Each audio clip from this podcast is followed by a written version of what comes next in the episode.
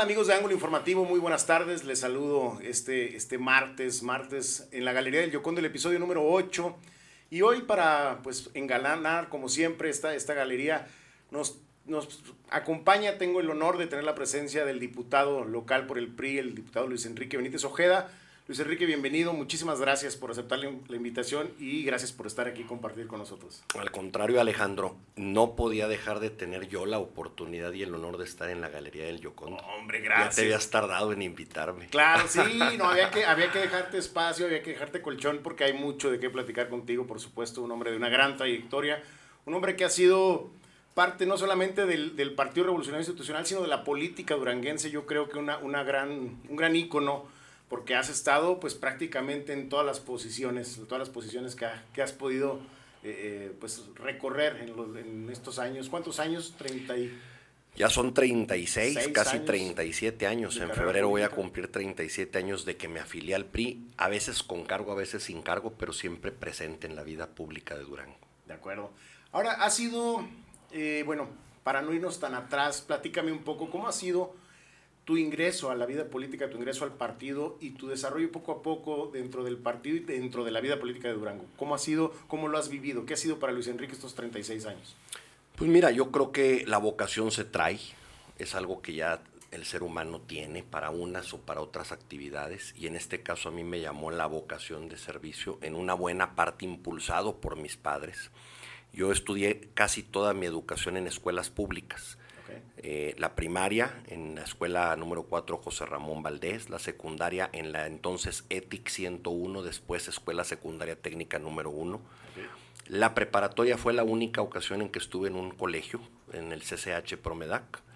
Luego estuve en la Facultad de Derecho y posteriormente grillo desde chiquillo y posteriormente en la misma Facultad de Derecho y Ciencias Políticas alcancé los grados de maestría y doctorado, pero todo en escuelas públicas. De acuerdo. Y yo pertenecí desde muy joven a clubes de servicio, a la comunidad. Era el Club Sertoma, algo así como lo que hoy conocemos y que siguen existiendo como los clubes de leones o los clubes rotarios. Y ahí de manera desinteresada organizábamos actividades, eventos, rifas, todo lo que podía ser de recaudación y luego lo que juntábamos de dinero íbamos y donábamos apoyos a los hospitales, a los hogares de ancianos, a los eh, niños eh, de la calle, a colonias pobres. Y en esas andanzas de un club de servicio sin lucro, de, meramente ayudar a la comunidad en donde estuve involucrado más o menos 15 años, primero en el juvenil y luego en el adulto, conocí a Pedro Ávila Nevares.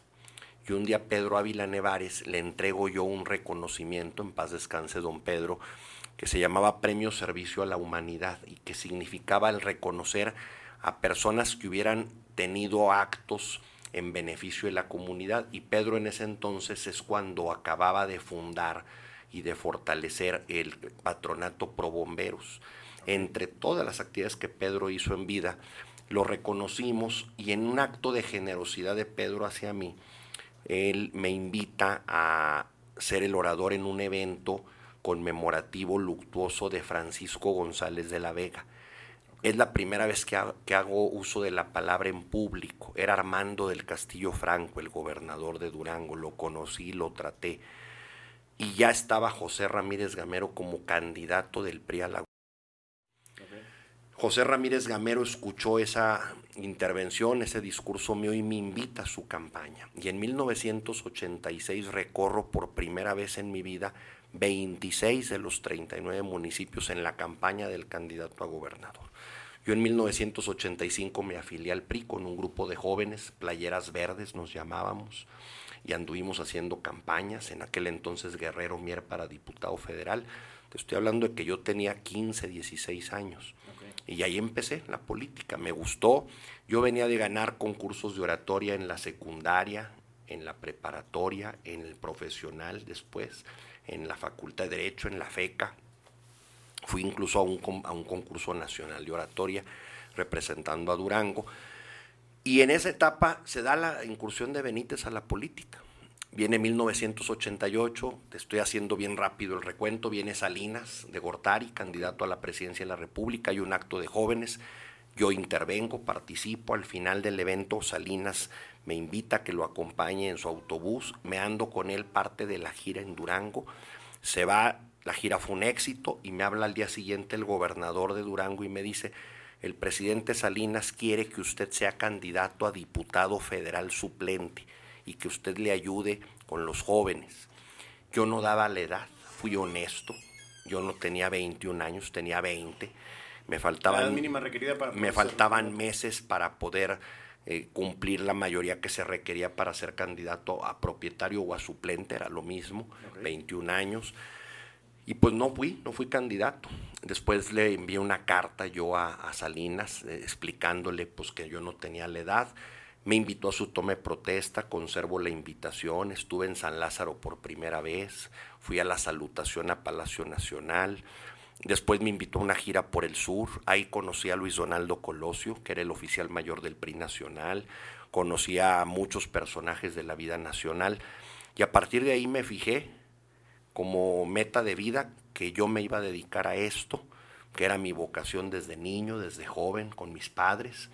Mi papá fue abogado toda su vida. En los últimos años fue juzgador, perteneció al Poder Judicial, pero siempre pensando en la justicia, en defender a la gente pobre, en ser el abogado de los ejidos forestales de Pueblo Nuevo, en toda una vida de trabajo en favor de la gente que más necesitaba. Yo siempre vi en mi casa y en el despacho de mi papá gente muy humilde a la que mi papá a veces hasta sin cobrarles defendía como abogado. Y de ahí salió toda esta vocación hasta llegar a una carrera que me costó y me ha costado mucho esfuerzo. A veces estado, a veces no estado. Eh, recuerdo que llegó Silerio de candidato y luego de gobernador. Tuve la oportunidad de ser dirigente del movimiento territorial. Después fui secretario general del PRI muy joven, yo tenía 26 años de edad. Posteriormente eh, tuve oportunidades eh, laborales, estuve en, en, el colegio de bachilleres, estuve en el ISTE, fui subdelegado, llegó Ismael Hernández a la presidencia municipal y me invita a ser director de desarrollo social y coordinador del COPLADEM. Luego después eh, termino la gestión de Javier Pérez Gavilán y llega José Rosas Aispuro Torres y soy subsecretario del ayuntamiento cuando Aispuro era del PRI. Coordiné una de sus campañas a la alcaldía. Llega el momento en que dice Ismael un día, alguien desde aquí de Durango se tiene que ir a vivir a la laguna y tiene que construir el proyecto que esa generación se había trazado, llegar al gobierno, y nadie quería ir, todos estaban en Durango con alguna responsabilidad, y el único que dijo yo voy, fui, fui, fui un servidor, fui fue Benítez. Me fui a Gómez Palacio a vivir un año, ahí conocí a muchos personajes, ahí conocí a los Rebollo, a Ricardo, a Rocío, a Marina Vitela, yo le acerqué a Ismael a todos estos personajes que hoy pues ya son referentes en los diferentes partidos. Que han hecho su propio camino. Que ya después hicieron su camino, pero yo fui el que los acerqué y los incorporé a la política y al PRI. A muchos, te podría dar otros tantos nombres. Llega Ismael a la gubernatura después de aquella contienda histórica en donde se abrió el proceso y compitieron cuatro actores, Ismael, Carlos Herrera, el papá de Leti, eh, José Rosa Saispuro, Adriana Lanís. Y al final Ismael gana, es candidato, es gobernador, soy secretario de Contraloría del Estado, soy secretario de Desarrollo Social el primero, me toca fundar y crear la secretaría. Luego soy candidato a diputado federal, llego al Congreso de la Unión, apoyo al Estado con carreteras, con museos, con centro histórico, con caminos, con el bebé leche, con muchas obras que en ese tiempo logramos y conseguimos, con el Fondo Metropolitano que por primera vez logramos que viniera para Durango. Cuando se podía hacer realmente una buena gestión. Cuando el diputado federal exigía y se metía y dormía en la Cámara, porque había que estar ahí muchos días. Estos días justamente como los que están ahorita pasando los diputados federales, octubre, noviembre, hay que estar ahí y era también... Es el teje y maneje de los presupuestos. Y era también el, presidente de otro partido diferente al mío, era Felipe Calderón en ese entonces. Entonces, eh, pues había que, eh, había que estar ahí eh, en la Cámara tejiendo todo esto.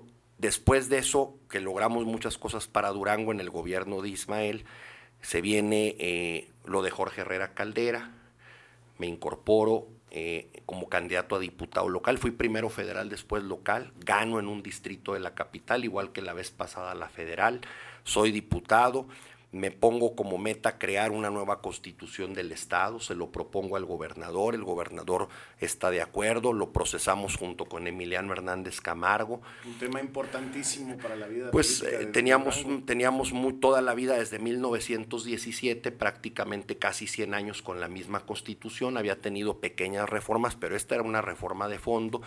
Al final no fue todo lo que yo quería y sabía que iba a venir paridad de género, representación proporcional, eh, los diputados y los regidores de representación proporcional también paritarios, o muchas cosas que después vinieron que no alcanzamos a poner en esa carta fundamental, pero, que fue un buen avance. Y, después de eso yo logro eh, pues transitar el final del sexenio de Jorge Herrera Caldera en algunas actividades privadas, académicas, yo no fui funcionario con Jorge en su gobierno, fui solo diputado en la primera mitad, en la segunda mitad no tuve cargo. Ya casi al final me invita a ser secretario técnico de la Conferencia Nacional de Gobernadores y ando con él en todo el país operando la CONAGO, que cuando viene Enrique Peña Nieto, presidente de la República Durango, se fue muy contento por lo que hicimos aquí en esa asamblea y en esa plenaria y en esa organización de la CONAGO en Durango y de ahí salió el acuerdo para que se hicieran todas estas obras que se abrió el ferro, los patios del ferrocarril que se le cedieron al Estado y estas vialidades que hoy desembocan del santuario hacia la parte del Boulevard Francisco Villa que se construyeron en esa etapa. Termino muy rápido, llega eh, el gobierno de José Rosa Aispuro Torres, a mí me tocó coordinar la campaña de Esteban Villegas, nos ganó Aispuro, eh, no tuve mucho... Eh, eco en la campaña, había muchas campañas en ese entonces porque pues, teníamos el gobierno, todos opinaban, todos querían decir por dónde. Claro. Y era bien difícil, pero hicimos nuestro esfuerzo y terminé siendo diputado porque iba en la lista plurinominal. El presidente del PRI nacional, Manlio Fabio Beltrones, acordó con el gobernador de ese entonces y con el partido que el presidente del PRI, que era Ricardo Pacheco, fuera en la primera posición plurinominal de hombre y que Benítez, que era el coordinador de la campaña, fuera en la tercera posición de hombre en la lista. Y alcanzamos a entrar tres diputados, soy diputado en un periodo de dos años, porque esa legislatura fue de dos años para empatar los procesos electorales locales y federales en el 2018 justamente. En el 2018 sabemos lo que pasó, hay la alternancia, gana el presidente de la República, pero ya para, gana Andrés Manuel, pero ya para entonces yo había logrado ser presidente del PRI porque era el priista que defendió en el Congreso al PRI, que defendió al gobierno de Jorge Herrera Caldera y que alzó la voz para decir aquí está el PRI, aunque hayamos perdido, seguimos siendo un partido Incluso fuerte. de 2016 a 2018 tuviste una participación, aunque fueron solamente dos años, como bien dices, una participación preponderante en, la, en, el Congreso del Estado, donde prácticamente eres la oposición. Básicamente todos los días escuchábamos a Luis Enrique Benítez Ojeda hacer señalamientos, críticas, propuestas hacia el gobierno de José Con argumentos, siempre. Sí, de acuerdo. Me, me, llama mucho la atención esa parte que fuiste siempre el, el, el señalar el, cómo, el, el qué está mal, pero también el cómo poderlo hacer de forma distinta. Y es, es algo de lo valioso de lo que se puede hacer desde esas posiciones. Ahora, esa sería así como el resumen. Como el resumen de... A ver, nada más para terminar, Alejandro. Así como en la primera vez que fui diputado me tocó crear la constitución junto con los demás compañeros, diputadas y diputados, en la segunda vez que fui diputado me toca construir el sistema local anticorrupción. De acuerdo. Y termino la legislatura, continúo como presidente del PRI. En 2019 obtuvimos 16 ayuntamientos cuando nos daban por muertos y por perdidos y en 2021, este año, yo dejé sentadas las bases, hice la coalición con el PAN y el PRD, fijamos a las candidatas y a los candidatos y ahí están los resultados. El PRI obtiene más votos que el PAN y que el PRD, que éramos los que íbamos en alianza. Cuando dije vamos en alianza me querían comer los priistas, nunca habíamos hecho esto. De hecho, lo decía fui el, fui el primero que lo dijo en Durango, fui el primero, vamos a ir juntos, y no me creían, pero yo sabía y olía lo que estaba aconteciendo en el país y lo que venía. Y fuimos juntos y hoy somos aliados, el PRI, el PAN y el PRD, antes fuimos adversarios. Y ahora estamos en la construcción de lo que viene. Pero ese es como un resumen rápido, apretado de cómo ha sido una carrera de muchos años de esfuerzo, de sacrificio, de lucha, desde abajo, desde colocar carteles o repartir propaganda hasta tener cargos públicos eh, muy honorables y muy importantes que me han permitido desarrollar una carrera y una trayectoria en el servicio público y en la política, como debe de ser nada es gratis, todo tiene su esfuerzo. Esa parte se ha perdido, Luis Enrique, del de, el trabajo sobre todo partidista, de la base, del contacto con, directo con el territorio, con la gente, con la sociedad. No sé, ¿cómo lo ves tú ahora? Muchos llegan o quieren llegar desde el prácticamente saliendo de, alguna posición académica o, o, alguna otra posición de la iniciativa privada, etcétera, y quieren ingresar a la política en un cargo, básicamente ser candidatos de inmediato. Quienes no lo logran o quienes no son tomados en cuenta en algún partido al que pertenecen, buscan otro partido, aprovechar la, mucha o poca trayectoria que traigan para aprovechar que un partido joven, relativamente joven, o que no tenga tantos perfiles eh, con tanto eh, pues sociabilización de su, de su persona, de su personaje, aprovecharse de eso y entonces lograr ser candidatos y lograr ser. Así lograron muchos no solo ser candidatos, sino además lograron ser diputados locales, diputados federales y senadores cómo se vive esa parte de decir, a ver, la política que tú viviste y que construiste durante 30, hasta ahorita 36 años y que seguirás construyendo, por supuesto, contra los jóvenes o no tan jóvenes que de una forma u otra quisieron llegar o llegaron a ser, inclusive de un día para otro, políticos. ¿Cuál es la diferencia? ¿Qué ofrece un político de tanta trayectoria a un neopolítico de estos que nacen de la noche a la mañana? Nunca me habían preguntado esto es la primera persona que me lo pregunta en muchos años. Han cambiado los tiempos, pero la vocación y la carrera siguen siendo las mismas. Hoy los políticos o los jóvenes que aspiran a ser políticos quieren correr rápido. Todos quieren al cabo de dos, tres, cuatro, cinco años ser regidores o ser diputados o buscan las plataformas de las sociedades estudiantiles o las federaciones para poder llegar y poder incrustarse en un partido, organizar un grupo y buscar una candidatura. Y se ha abandonado el esfuerzo, el tomar esto en serio como una profesión, porque es una profesión, te dedicas a esto de tiempo completo, no en ratitos, no como actividad secundaria, no es de que ahorita tengo mi negocio o mi empresa o me dedico a alguna actividad y, y le dedico un rato a la política a ver si pega y si no me hacen candidato, pues me regreso a lo mío y ahí busco dentro de tres años a ver si vuelve a pegar. No, no, no, no, no. Esto es una actividad, es como cualquier profesión. El político es un profesionista, es un profesional. Es como el médico, como el abogado, como el ingeniero, como el arquitecto. Es una carrera. Se hace carrera en la política. Se hace carrera, se tiene que estar preparando, se tiene que estar aprendiendo, se tiene que estar haciendo mérito, se tiene que estar demostrando por qué se quiere llegar a un cargo. Pero se ha abandonado mucho. Hoy se hacen políticos o se estuvieron haciendo en algún tiempo políticos microondas. O sea, en un ratito ya eran regidores, ya eran diputados, ya eran directores, ya eran secretarios en el gobierno y eso le desvalorizó a la actividad pública y de ahí empezó también la crítica de la ciudadanía. Oye, pues este con qué méritos o por qué tan joven o por qué tan chavo, sin que esté en contra de los jóvenes, aclaro, porque se puede ser muy joven y tener un desarrollo exitoso a corta edad. De acuerdo. Pero si, siempre tendrá que ir acompañado de un esfuerzo y de una carrera y de un mérito y de un sacrificio. Pues el chiste es que traigas un bagaje que te permita de alguna forma traer un trabajo social, ¿no? y que también cuando llegues al cargo aportes, porque si no traes experiencia, si no traes ese bagaje, ¿qué vas a entregar, qué vas a debatir, qué vas a aportar o a discutir cuando estés en una secretaría, en una dirección o en un cargo? Yo creo que es importante también lo que vas aprendiendo. Mira, yo fui, yo tuve mi primer cargo, el de diputado federal, 21 años después de haberme inscrito al PRI y haber militado después de 14 campañas electorales en las que participé. Hasta dentro de 21 años vas a poder ser diputado. No necesariamente, pero no a los 3 o a los 2 o a los 5, pues tienes que cuando menos caminarle 5, 10, 15 años, y no 21 pues al menos 10, 12, 15 años a lo mejor sí. Sí, sí, construir, construir lo que ofreces a la sociedad eh, hasta en representación, ¿no?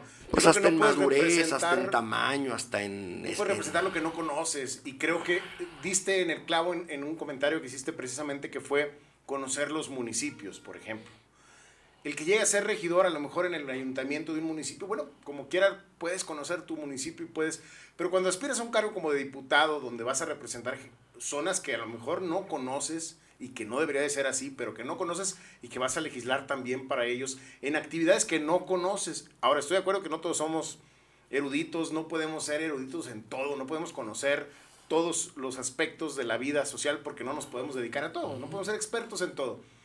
Pero sí hace falta es integrar la vida política hacia la actividad social en general, no solamente en trabajar para la sociedad, sino de conocer verdaderamente las necesidades de la sociedad. Eso creo que es donde, al menos el Partido Revolucionario Institucional, que puede ser muy criticado por lo que ha pasado, por los personajes que han hecho y deshecho, por muchas cosas, traen un estigma a lo mejor todavía grande en cuanto a la aceptación o la aprobación de la sociedad a la marca, creo, ahorita lo discutiremos, pero Independientemente de eso, creo que el partido nunca abandonó, y tú como presidente del partido lo decías y lo presumías, y yo alguna vez te lo dije en una reunión con, más personajes, me gusta esa manera de ver la política, de decir, oye, pero es que somos un partido que verdaderamente estamos con la sociedad, que estamos sin dinero, sin todo, como se vive hoy la política de forma muy distinta, pero que están trabajando muy de cerca y que siempre tienen actividades y que siempre tienen el estar tocando de puerta en puerta y el estar invitando a la sociedad a participar. Eso también se ha perdido por los partidos, estos neopartidos o los viejos partidos que tampoco han hecho ese tipo de política. ¿Cómo lo, ves tú? ¿Cómo lo ves tú? Mira, el PRI es una escuela. El PRI es una escuela. Si quieres hacer política y aprender y meterte y conocer y, y estar en las entrañas de esta actividad es el PRI todos los de Morena, todos los de otros partidos, no digo que los del PAN, los del PAN tienen otra formación, pero todos los demás partidos que se han formado, los nuevos y los que han desaparecido y los que se vuelven a formar y a veces vuelven a desaparecer, tienen como modelo al PRI. El PRI es una escuela. En el PRI, aprendes, aprendes el, trabajo político, el acercamiento con la gente, con la líder de la colonia, con el comisariado ejidal, con el director de la escuela, con el padre de la iglesia. Es una escuela que forma cuadros y que forma talentos y desarrolla capacidades y somos capaces de tener tantos cuadros que por eso hay una gran competencia interna por eso es tan peleado en el PRI cualquier cargo, porque habemos muchos. Tan habemos muchos que cuando algunos en el PRI no encuentran satisfacción a su expectativa, a su eh, legítima aspiración, pues se han ido a otros partidos y hoy encontrarás en todos los partidos a muchos cuadros del PRI que los hicimos en el PRI y que tienen sello Made in PRI, hecho en el PRI, totalmente incluido el gobernador del estado, en la primera y única alternancia que ha habido en Durango. Sí, tenía que tener el PAN un priista para ganarle al PRI. Pues sí, Así solamente el mismo PRI le gana al PRI. A ver, y el PAN es un partido al que yo reconozco por su consistencia, es un partido distinto, es un partido que ha avanzado en la calle y en el territorio y con la gente, que ya hoy tiene estructuras y hoy tiene ya otras cosas que no tenía pero siempre fue más diseñado desde sus orígenes con Gómez Morín para ser un partido de oposición al régimen, a los gobiernos, al PRI en el poder, y que lo hizo muy bien porque creó ciudadanía, porque fue equilibrio, porque en su momento encabezó causas que la sociedad civil, que no quería estar en los eh, sectores o en, los corporativismos de entonces del PRI, en la CNC, en la CTM, en la CNOP, encontraba cauce a sus aspiraciones más de corte ciudadano, un partido más de ciudadanos, menos de masas, menos de pueblo, pero que al paso de los años se dio cuenta que para ganar elecciones tenía que entrarle al territorio, a la calle, a la gestión,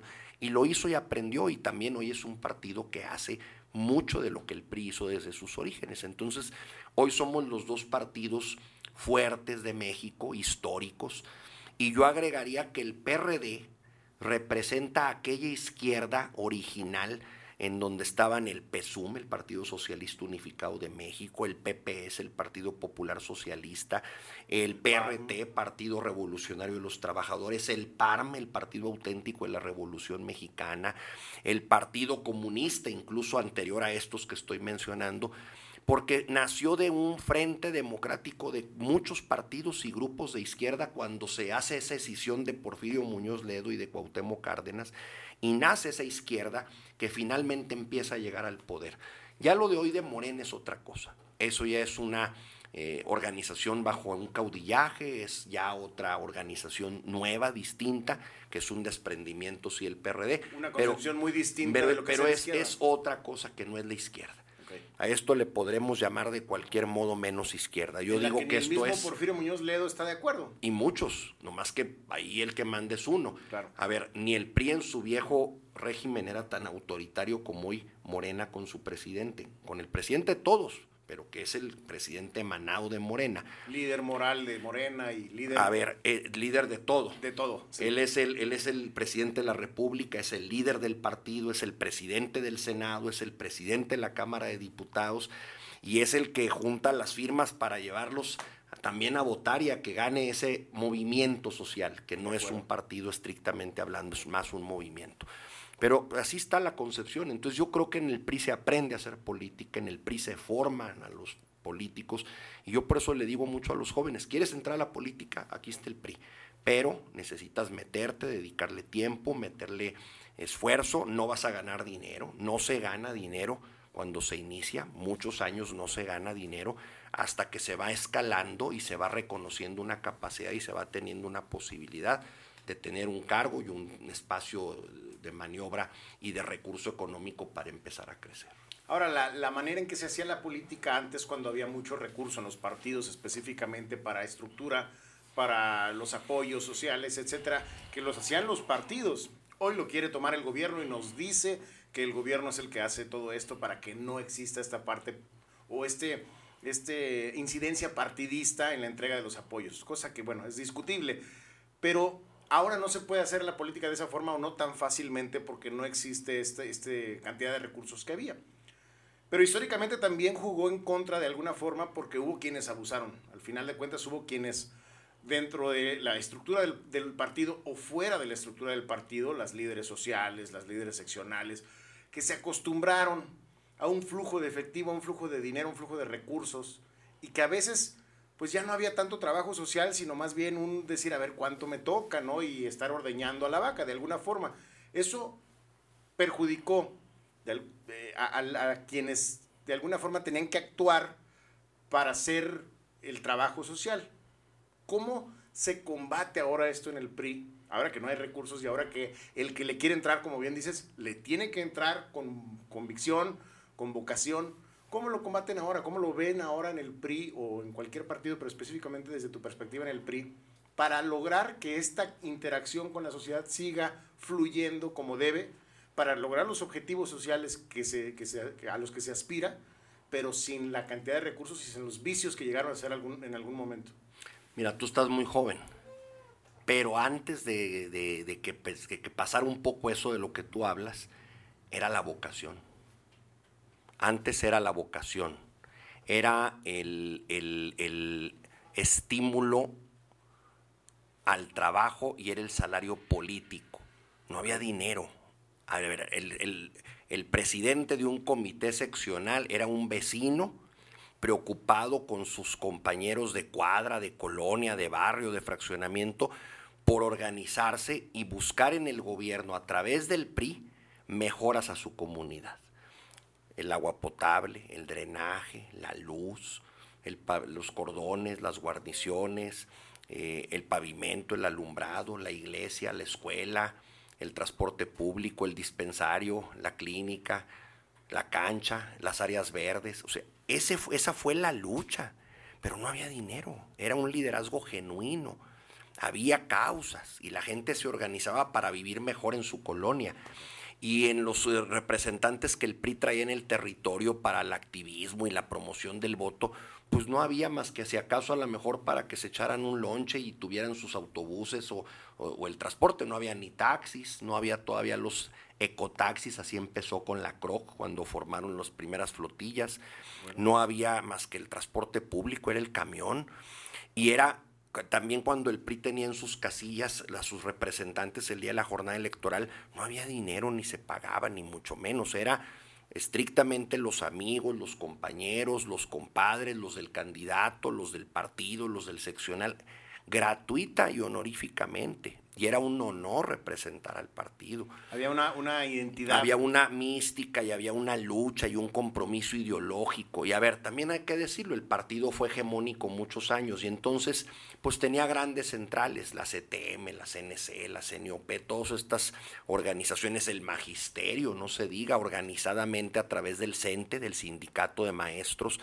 Y todo esto ayudaba y todo esto fluía y había trabajadores y maestros y obreros y campesinos y jóvenes y participando en las campañas sin que costara un peso. ¿Cuándo empezó a complicarse? Pues cuando el PRI empezó a perder elecciones, porque ciertamente hubo personajes que le hicieron daño al PRI y que en algunas épocas nos metieron en problemas frente a la sociedad y el PRI empezó a tener que, oye, ya no, ya no quiere jalar de a gratis el que nos ayudaba en la casilla, o ya el que movía a la cuadra para organizarlos ya no quiere, si no le damos algo ya no. Ahí empezó un poco, por así decir, la perversión de la política, o también, pues que ya la gente decía, oye, tengo muchos años ayudando, ya, ya es hora de que me, me recompensen con algo. O cuando también ya la gente fue resolviendo sus problemas. Ya había drenaje, ya había agua, ya había pavimento, ya llegaba la patrulla, ya estaba la escuela. Se acabaron las causas. ¿Y ahora qué sigue? Pues ya, ya no hay que nos mueva a la comunidad para luchar, pues ya tenemos todo o ya lo básico. Entonces, ahora, ¿cómo le hacemos para organizar a la comunidad si ya no hay causas?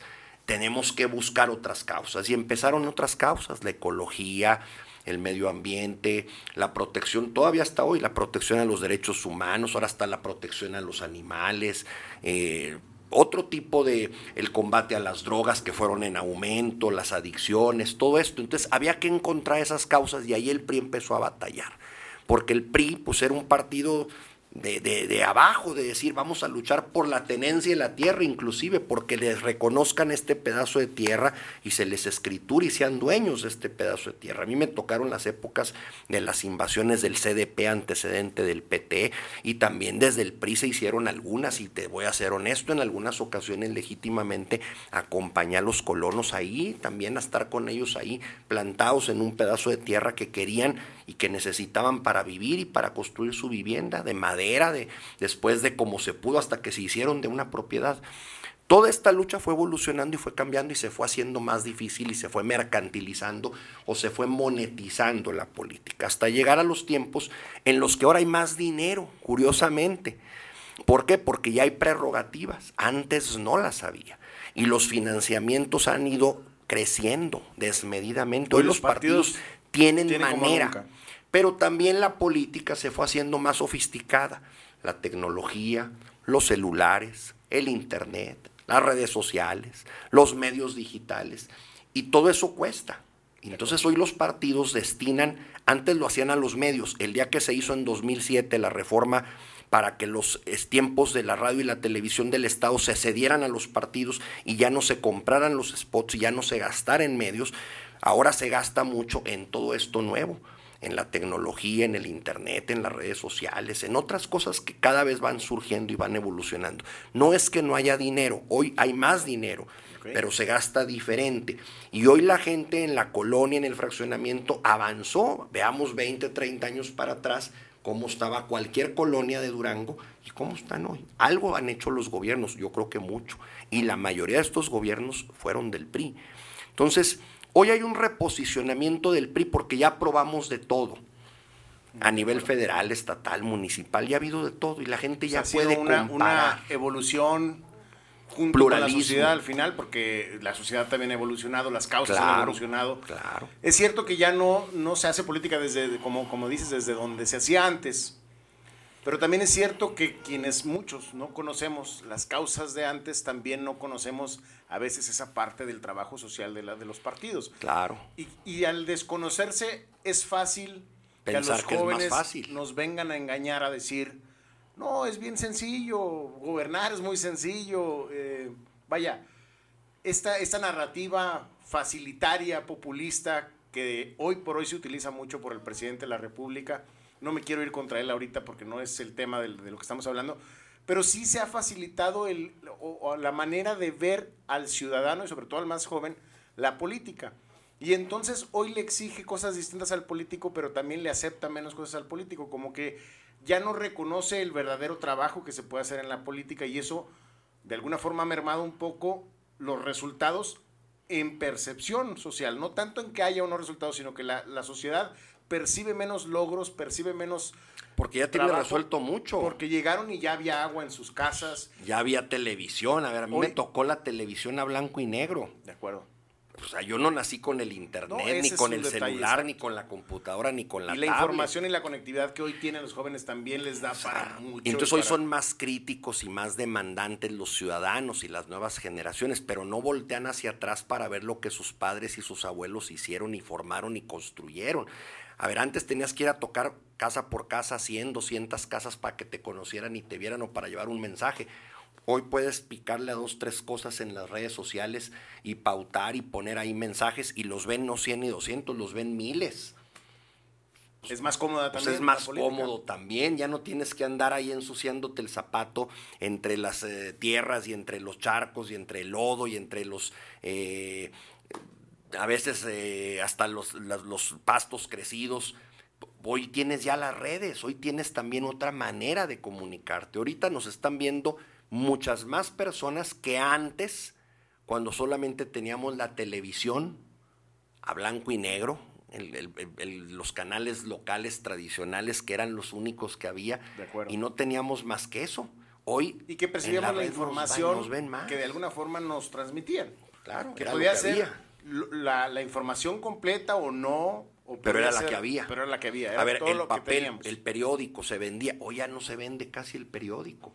Hoy las empresas periodísticas batallan mucho porque la gente ya no te compra el periódico, la gente te lee. Siguen siendo importantes los medios porque ahora los que escriben en esos periódicos o las notas de esos periódicos salen en las redes y entonces la gente sigue buscando, por así decirlo, nacional, a Loret, o sigue buscando a López Dóriga, o sigue buscando a Carmen Aristegui, o por decir en lo local, pues a los que están aquí. Pero ahora ya los ves en el teléfono, ya no los ves en el periódico, ya no compras el papel periódico. Ha evolucionado todo. Pero a ver, traigo toda esa historia, todo ese bagaje, todo ese caminar, todo ese recorrer, a veces bien, a veces mal, a veces con cargo, a veces sin cargo, a veces con sueldo, a veces sin sueldo, de toda una vida de esfuerzo y de, de siempre estar en esta actividad siempre y que el apoyo y que la gestión y que la colonia y que el municipio y que el problema y que la dependencia. Tengo muchos años en esto.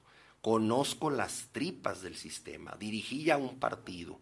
He estado en los tres órdenes de gobierno. He sido diputado ya cuatro veces.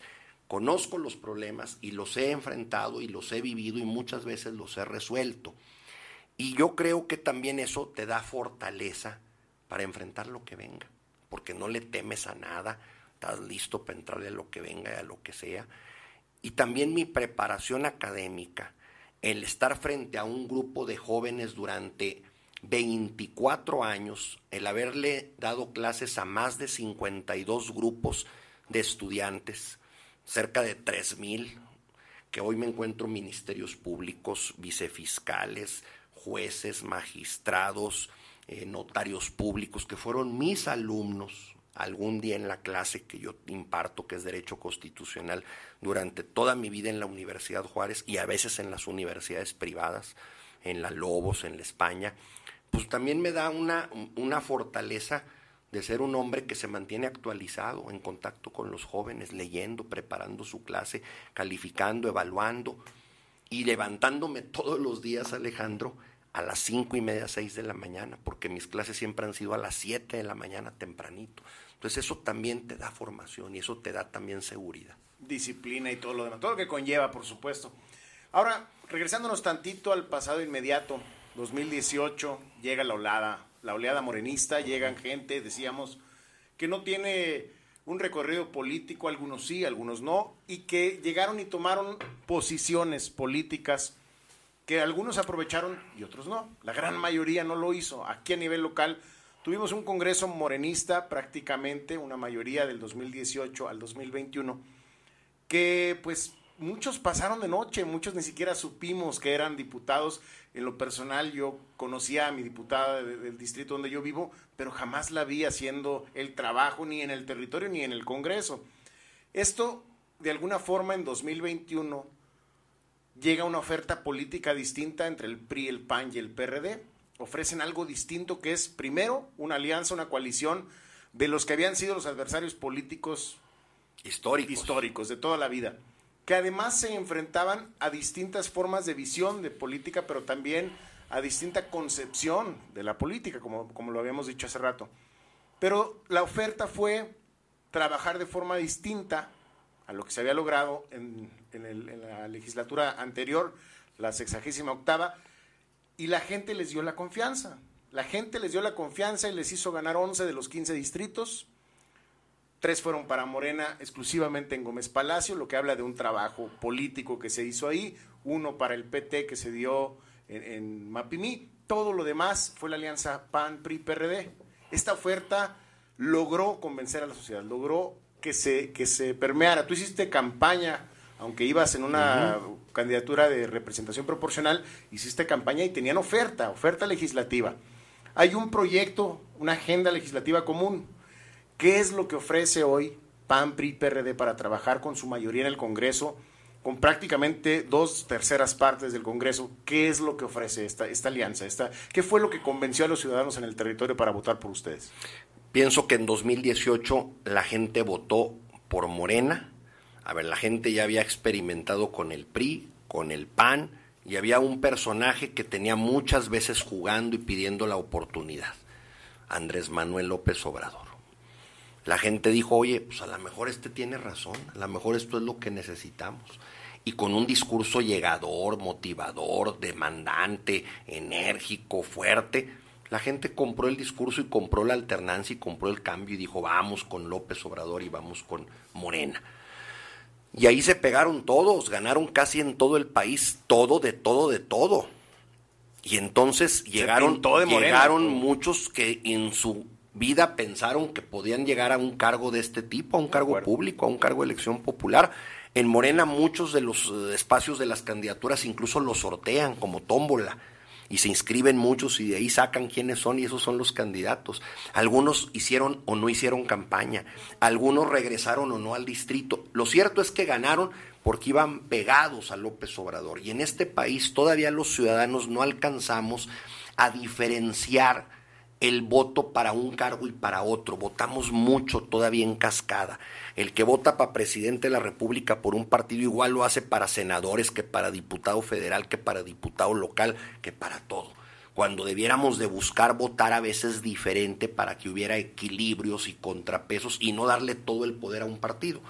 Hoy lo tiene Morena, lo tiene el presidente, tiene la Cámara de Diputados y la Cámara de Senadores con mayoría de ese partido de aliados, tienen la mayoría de las legislaturas locales, tienen ya la mayoría de las gubernaturas, pues está convirtiéndose y consolidándose en un nuevo partido, como en su tiempo hegemónico lo fue el PRI y la gente quería que eso no sucediera y hoy está sucediendo otra vez todo en un solo lado. Fue lo que llevó alguna vez a la alternancia contra el PRI. sí, pues la gente se cansó y dijo, oye, pues el PRI en todo, pues ya hay que darle chance a otros. Pero lo único que hicimos fue pues voltear el, plato, pero es el mismo plato. Pues ese, a ver, es el, es el, el mismo modelo que criticamos de, de partido hegemónico y único, el que hoy estamos viviendo. Y entonces en 2021, tres años después, la gente voltea y dice, oye, pues no, no estoy convencida del cambio, ¿eh? Oye, no era lo que yo pensaba. Oye, este diputado nunca volvió. Oye, esto no hicieron nada. Oye, estos... Y entonces vimos una oportunidad, hay que decirlo, un área de oportunidad. Oye, si nos juntamos todos los que ya habíamos gobernado y habíamos caminado en este país y hecho lo que se había hecho, pues ¿por qué no nos juntamos para generar una nueva mayoría y una alternativa distinta? Y eso nos dio una gran capacidad de respuesta de la sociedad que está desencantada. A ver, la gente cree que todavía le falta mucho a este gobierno, al de la 4T, y no. No, no, no, ya estamos en el cuarto año. Y digo, estamos, estamos en el cuarto año porque aunque apenas pensáramos que el primero de diciembre no. Este es un gobierno de cinco años, diez meses. La gente a veces no, no, no, no explica bien esto de cómo de cinco años, diez meses. Sí, es que se modificó hace algunos años la constitución para que el siguiente presidente de la República no entre el primero de diciembre de 2024, sino el primero de octubre, para que haya menos tiempo entre el día de la elección y la toma de protesta y que haya menos vacío y que sea más rápida la transmisión del poder. Entonces, si vemos, ya, ya estamos a, 20 de octubre mañana. De acuerdo. Es decir, ya estamos en el cuarto año. Yo no veo que la economía haya mejorado, yo no veo que haya más inversiones, yo no veo que haya más obra pública, yo no veo que se vayan a terminar las grandes macroobras que trae el presidente, no va a haber tiempo. Yo no creo que haya radicalmente cambiado el país. ¿Qué hay? Pues más programas y más dinero para la gente, eso es lo que hay. Y eso a muchos les está hoy resolviendo el problema de subsistencia o de economía. Y qué bueno. Nomás que eso se va a acabar, ¿eh? De acuerdo. Eso no dura siempre. Es un espejismo en el que estamos viviendo porque nos estamos acabando las reservas, no estamos generando más empleos, no estamos apuntalando al país para competir en el futuro, no estamos generando más inversiones extranjeras. Es bien sencillo. Los hospitales no se están modernizando, ni están creándose nuevos aparatos, ni se están las escuelas transformando o haciendo más universidades o museos. Los pavimentos son los mismos y se van a deteriorar y a llenar de hoyos y de baches como están las ciudades. A ver, algún día se va a acabar eso y entonces nos vamos a dar cuenta de que nos gastamos todos el dinero repartiéndonoslo. Y en vez de ser trabajadores y productivos y sentirnos orgullosos de tener un buen trabajo con un buen salario y sentirnos satisfechos de sacar adelante a nuestras familias, estamos acostumbrándonos a que el gobierno nos resuelva prácticamente ya está a veces la comida y lo básico.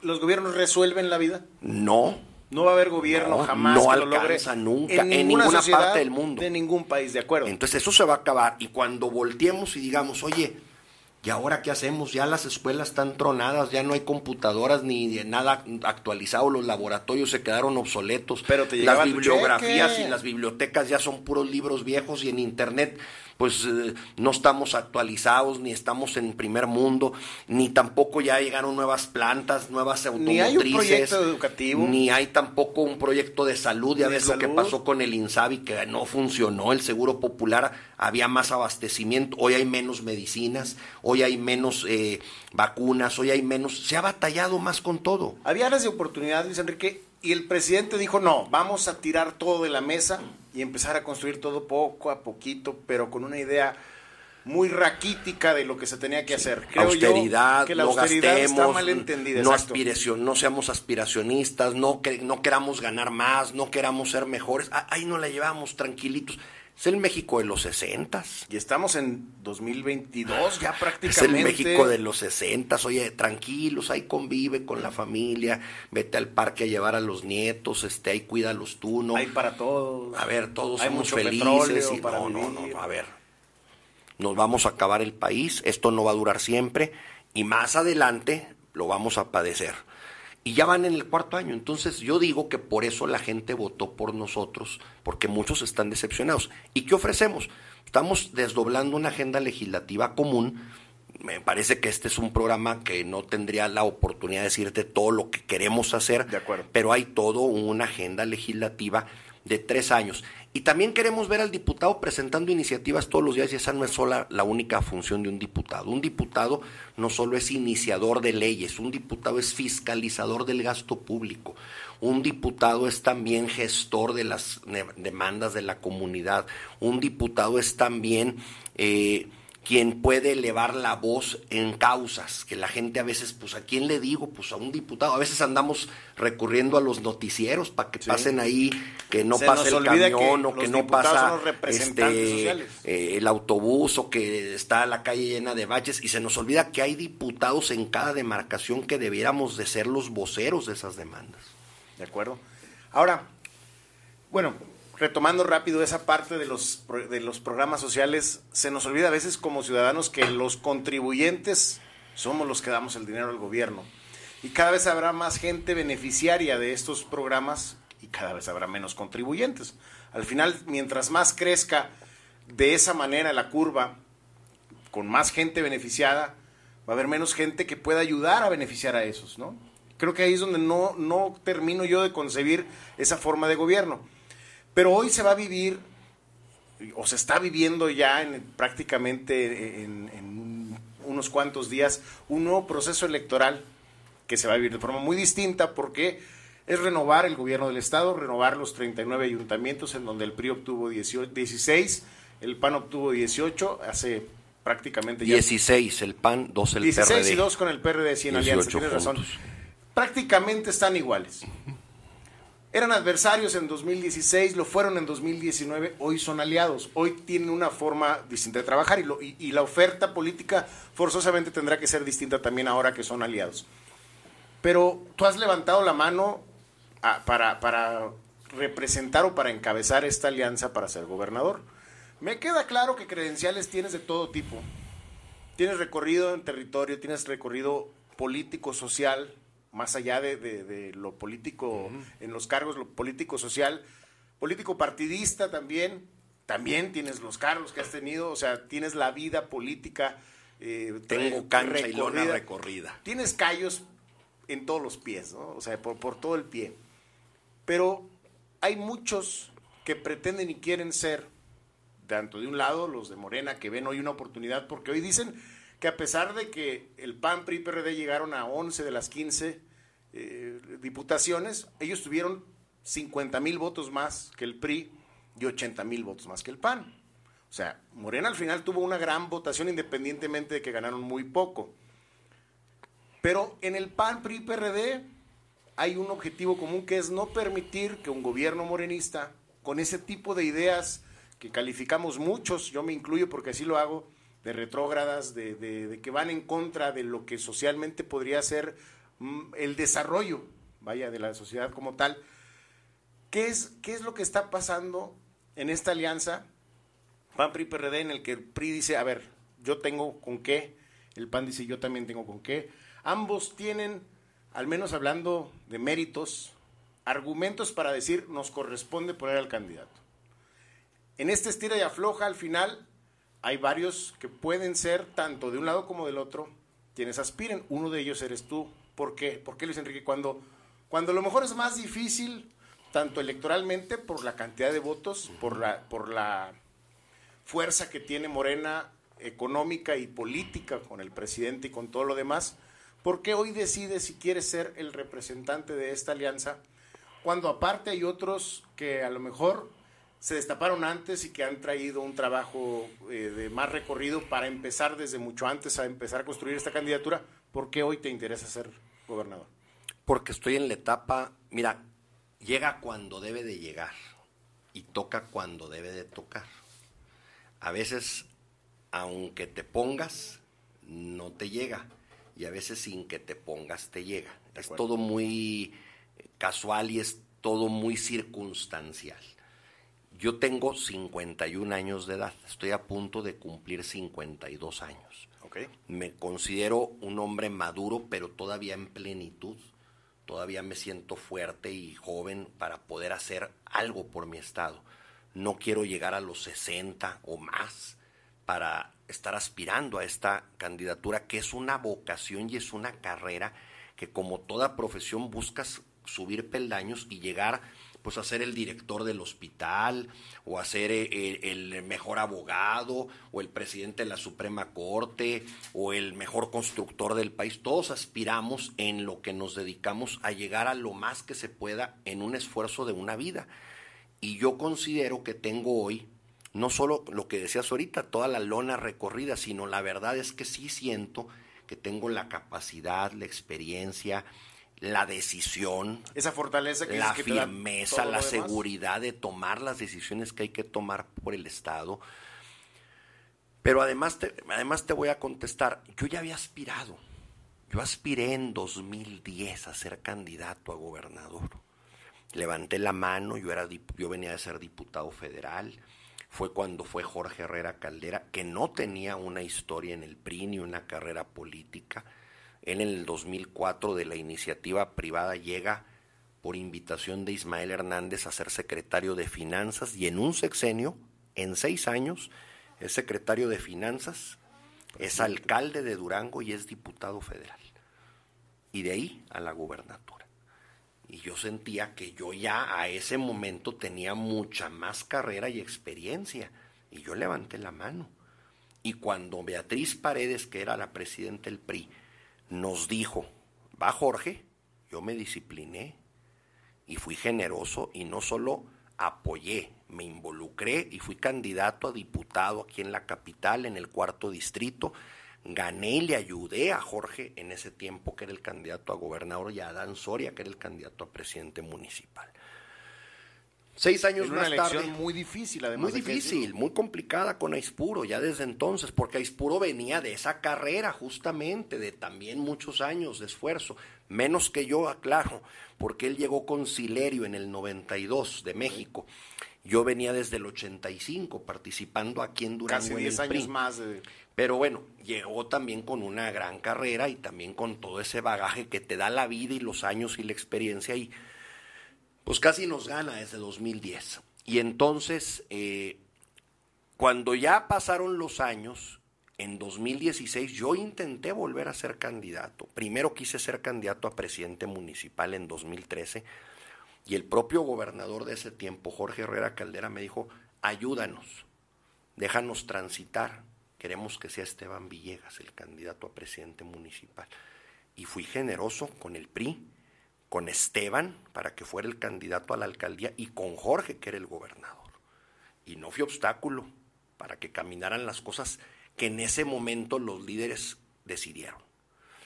Llega 2016 y yo quería buscar otra vez la gubernatura como en 2010 y otra vez Benítez se disciplina, se hace a un lado, es generoso y apoya la decisión otra vez de los líderes políticos nacionales y locales de mi partido y acompaño la decisión de Esteban para que sea el candidato a gobernador y me meto a la campaña a ayudar. No ganamos, no ganó Esteban, perdió.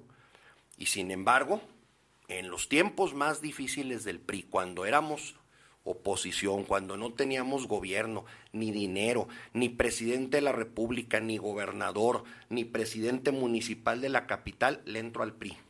Y sostengo al PRI, con el apoyo de muchas corrientes y de muchos priistas, pero sostengo y encabezo al PRI en los tiempos más difíciles. De ahí está el PRI. ¿eh?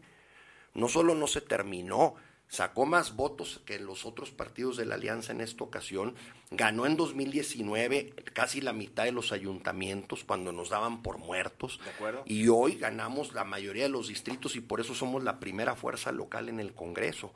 Algo hicimos bien. ¿Cómo no voy a aspirar en 2022 si ya aspiré hace 12 años, hace 6 años, y yo fui generoso y le dejé a otros que caminaran? Ahora yo les pido en el PRI esa misma generosidad que he tenido con otros, de ellos hacia mi persona. Ahora en el PRI levantó la mano Esteban Villegas desde hace mucho tiempo. Pues Pero- quiere otra vez ser candidato, está en la legítima aspiración, él ya lo fue, yo no lo he sido, yo pido ahora la oportunidad de serlo, pero sí, sí es uno de los que aspira. Y levanta la mano este fin de semana pasado Leti Herrera. Llama la atención porque se esperó mucho tiempo en, en- en alzar la mano, cuando muchos también ya la hacían parte, al menos en las encuestas, ya la tomaban en cuenta, pero hoy es un ingrediente más para ser tomada en cuenta en el PRI y es un perfil femenino además que también juega un papel importante en el hecho de la cu- cuestión de género. Pero también hay tres, cuatro, cinco quizás aspirantes en el PAN. De esos, quizá a lo mejor dos tienen realmente la posibilidad de serlo. ¿Cómo se va a construir una candidatura? Pues no, no es candidatura común, o sí será candidatura común, ustedes lo decidirán y el 21 de noviembre nosotros sabremos en, en- en qué esquema irán. Pero ¿cómo se va a construir un proyecto de gobierno? Porque eso es importante, un proyecto de gobierno donde participen el PRI, el PAN, el PRD, para que seas tú el candidato o no seas tú el candidato, independientemente de eso, porque también creo lo decidirán eh, eh, a nivel nacional y puede ser el PAN, y bueno, ahí ya se acabó la, la- aspiración de los tres priistas, ¿no? Al final. Pero si fuera o no el candidato es, eh, Luis Enrique Benítez, ¿cómo se construye un proyecto de gobierno entre tres partidos? Eso sí lo veo así como que, ah, caray, a ver, es interesante porque hay que cumplir hasta cierto punto con los compromisos político-partidistas, pero hay mucho, mucho que cumplirle a la sociedad con esa oferta política y con el objetivo que era borrar a Morena. O sea, tiene, tiene un doble objetivo. Es borrar a Morena por algo. Tú me dirás, porque ahorita, pero además es construirlo entre los tres por algo. ¿Cómo se construirá? ¿Cómo, ¿Cómo se logrará? Mira, de entrada te digo, no es en mi caso una obsesión la gubernatura. Claro que me encantaría ser el coordinador de los esfuerzos de todos los duranguenses, de los sueños de muchos que vivimos en Durango, que nacimos aquí, que queremos lo mejor para nuestro estado, para nuestras familias, para nuestros hijos. Pero no es una obsesión. Yo estoy listo para ser, y no solo para ser, estoy más listo para no ser. En política hay que estar preparado para ser y para no ser. Y el que no esté preparado para no ser, no tiene nada que estar haciendo aquí. Y yo he dicho que no solo quiero ser gobernador para satisfacer un apetito personal o una ambición individual, no, no, no, no.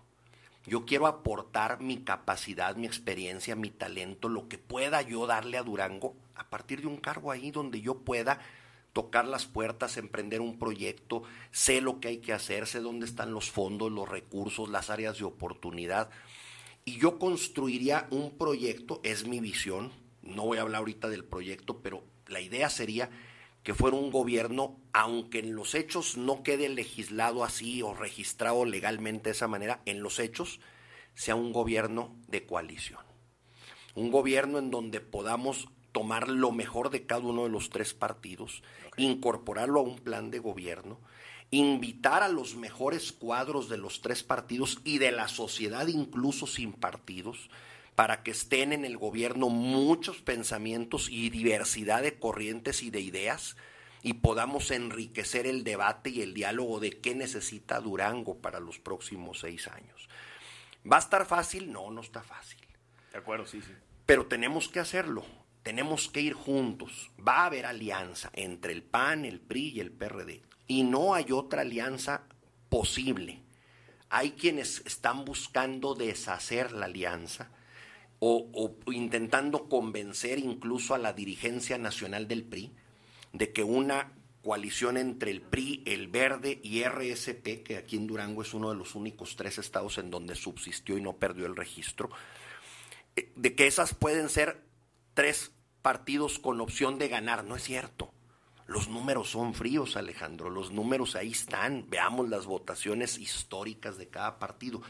La única manera de competir frente a Morena y al presidente, ni siquiera es Morena, es el presidente contra el que se compite contra los programas sociales clientelares que a la gente van y le asustan y le dicen tiene que votar por Moreno, le retiran el apoyo. Mentira, no se los van a quitar. Muchos de ellos ya están institucionalizados y ya existían incluso desde antes de este gobierno. De acuerdo. Pero la única manera es que vayamos juntos el PAN, el PRI y el PRD. ¿Con quién? Pues con el que los tres partidos acordemos que debe de ser. No es tampoco el que un partido quiere imponer no es el que los otros partidos también acepten que deba de ser. No es el que aparece necesariamente arriba en una encuesta que puede ser o no ser auténtica y real, o puede ser comprada o inventada. Es el que pueda crecer en la campaña porque los tres partidos lo acompañen y lo ayuden decididamente para evitar, para evitar que llegue otro proyecto y para que ese proyecto se haga gobierno. Y es también quien tenga honestidad y pueda pararse y de frente ver a los ciudadanos con la seguridad de que ha tenido un comportamiento ético y honesto en su vida pública y que no ha robado y que no ha hecho algo indebido. Y también quien tiene los tamaños, la decisión, la voluntad de enfrentar, encabezar estos esfuerzos y ser un gobernador que saque adelante al Estado. Hay muchas carencias, mucha pobreza, muchos desafíos. Y yo sí creo que va a ser esta alianza la que va a ganar, la que va a triunfar, la que tendrá oportunidad. Pero necesitamos cuidarla, necesitamos estas semanas que vienen, que estamos ya prontos de la decisión, acompañar a los dirigentes nacionales, al gobernador del Estado, a que se tome una buena decisión, a que sea mujer u hombre, del partido que corresponda, del que se decida y que todos lo apoyemos. Pero si alguien está desde antemano cuestionando y diciendo, si yo no voy, me voy a otro partido o voy a buscar otra opción, pero yo voy a estar en la boleta, ya estamos mal. Qué bueno que Leti Herrera se anotó porque no teníamos una mujer visible. Quizá Gina Campuzano del PAN, pero no, no lo ha dicho, no lo ha expresado. Y sé que Gina, por la amistad con Leticia, transitaría con Leticia. Qué bueno que Leti levanta la mano. Qué bueno que quiera. Hace seis años también ella quiso y se quedó poco cerca de ser la candidata. Si es hombre, tendrá que ver el género. Si es mujer, ya tenemos candidata. Si es hombre, habemos más. En el PAN hay varios cuadros. En el PRI estamos Esteban y yo. También Héctor Arriola ha levantado la mano y no hay que descartar a Ricardo Pacheco. Ahí está, es otro activo del PRI. De acuerdo. Que aunque no ha levantado la mano, también es un Pero ahí está. referente. Y alguno de nosotros tendría que ser si es del PRI. Pues que la gente también nos mida y nos sopese y nos compare y vea quiénes podemos. No solo es quien quiere, no solo es quien gana votos, es también quién va a ser un buen gobierno. A algunos ya los hemos visto y calado en responsabilidades públicas. A algunos otros a mí no me han calado de alcalde o de gobernador. Yo pido la oportunidad y es lo que le he expresado a mi partido y le he dicho a los del PAN y a los del PRD. Me he entrevistado con todos los dirigentes de los tres partidos, me he entrevistado con los delegados de los tres partidos, con los militantes y cuadros destacados de los tres partidos y ahí estoy. Soy una posibilidad y soy una opción. No soy la única, pero soy una opción y yo sí haría un gobierno con toda la entrega de tiempo completo y con esa pasión con la que he defendido al PRI, con la que a veces me expreso y hasta me tildan de, de peleonero, de entrón, de, de, que soy duro, porque además soy así de, de cara adusta, a veces no, no tan sonriente ni tan amigable, pero con esa misma pasión y enjundia y coraje, valentía y ánimo, lucharía por mi Estado. ¿Para qué?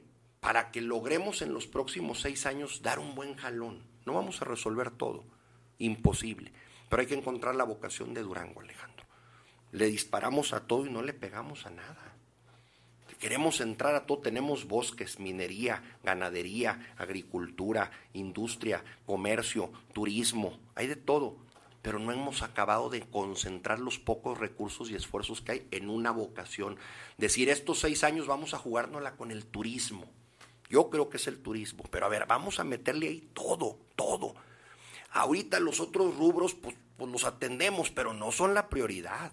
Hay que meter los dineros, los pocos dineros y los esfuerzos de los empresarios y de toda la sociedad en una o en dos cosas concretas para que eso sea lo que jale al Estado y después esa actividad genere inversión, empleo, gente, visitantes y entonces podemos subir los otros asuntos que todos son importantes, pero seis años no son suficientes para que en todo camine un Estado. Hay que empezar por algo.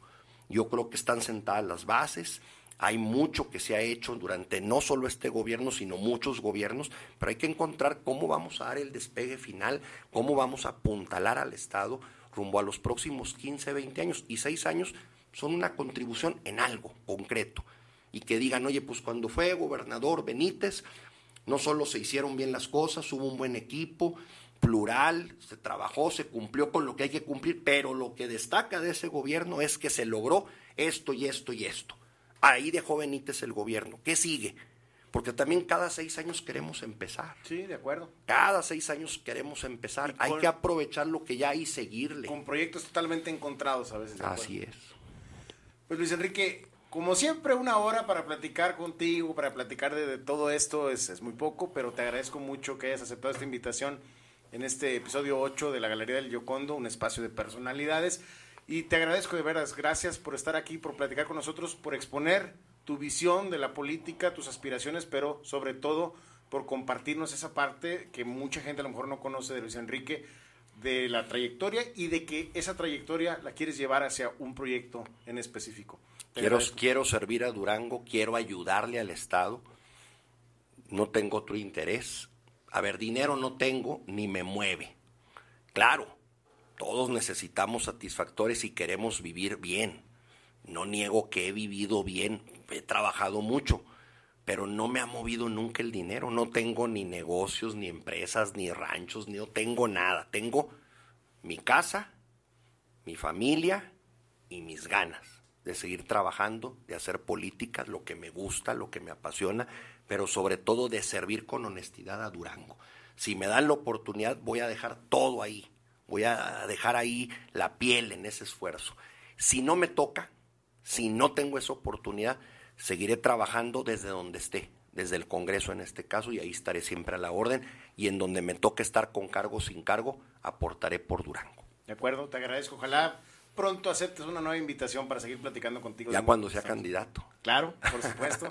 Gracias a todos, ¿eh? Y muy buen, muy buen espacio, me la pasé muy a gusto y espero pronto volver a estar aquí contigo. Excelente, gracias. Y gracias a todos también, a todos los que nos acompañaron en este episodio número 8 de la Galería del Yocondo por las diferentes plataformas de Ángulo Informativo. Recuerden que también estaremos en Spotify para que puedan escuchar esta plática tan interesante con Luis Enrique Benítez Ojeda y que también pueden o estarlo viendo en, Twitter, Facebook. Estaremos por ahí compartiendo también alguna parte de esta, de esta plática. Luis Enrique, gracias. Estás en todas las plataformas. Por supuesto, estamos. El Yocondo está en todas partes. ¿eh? Así es, sí. Y gracias, estamos aquí, nos vemos la próxima semana, martes 7 de la tarde, la Galería del Yocondo. Que tengan muy buena tarde.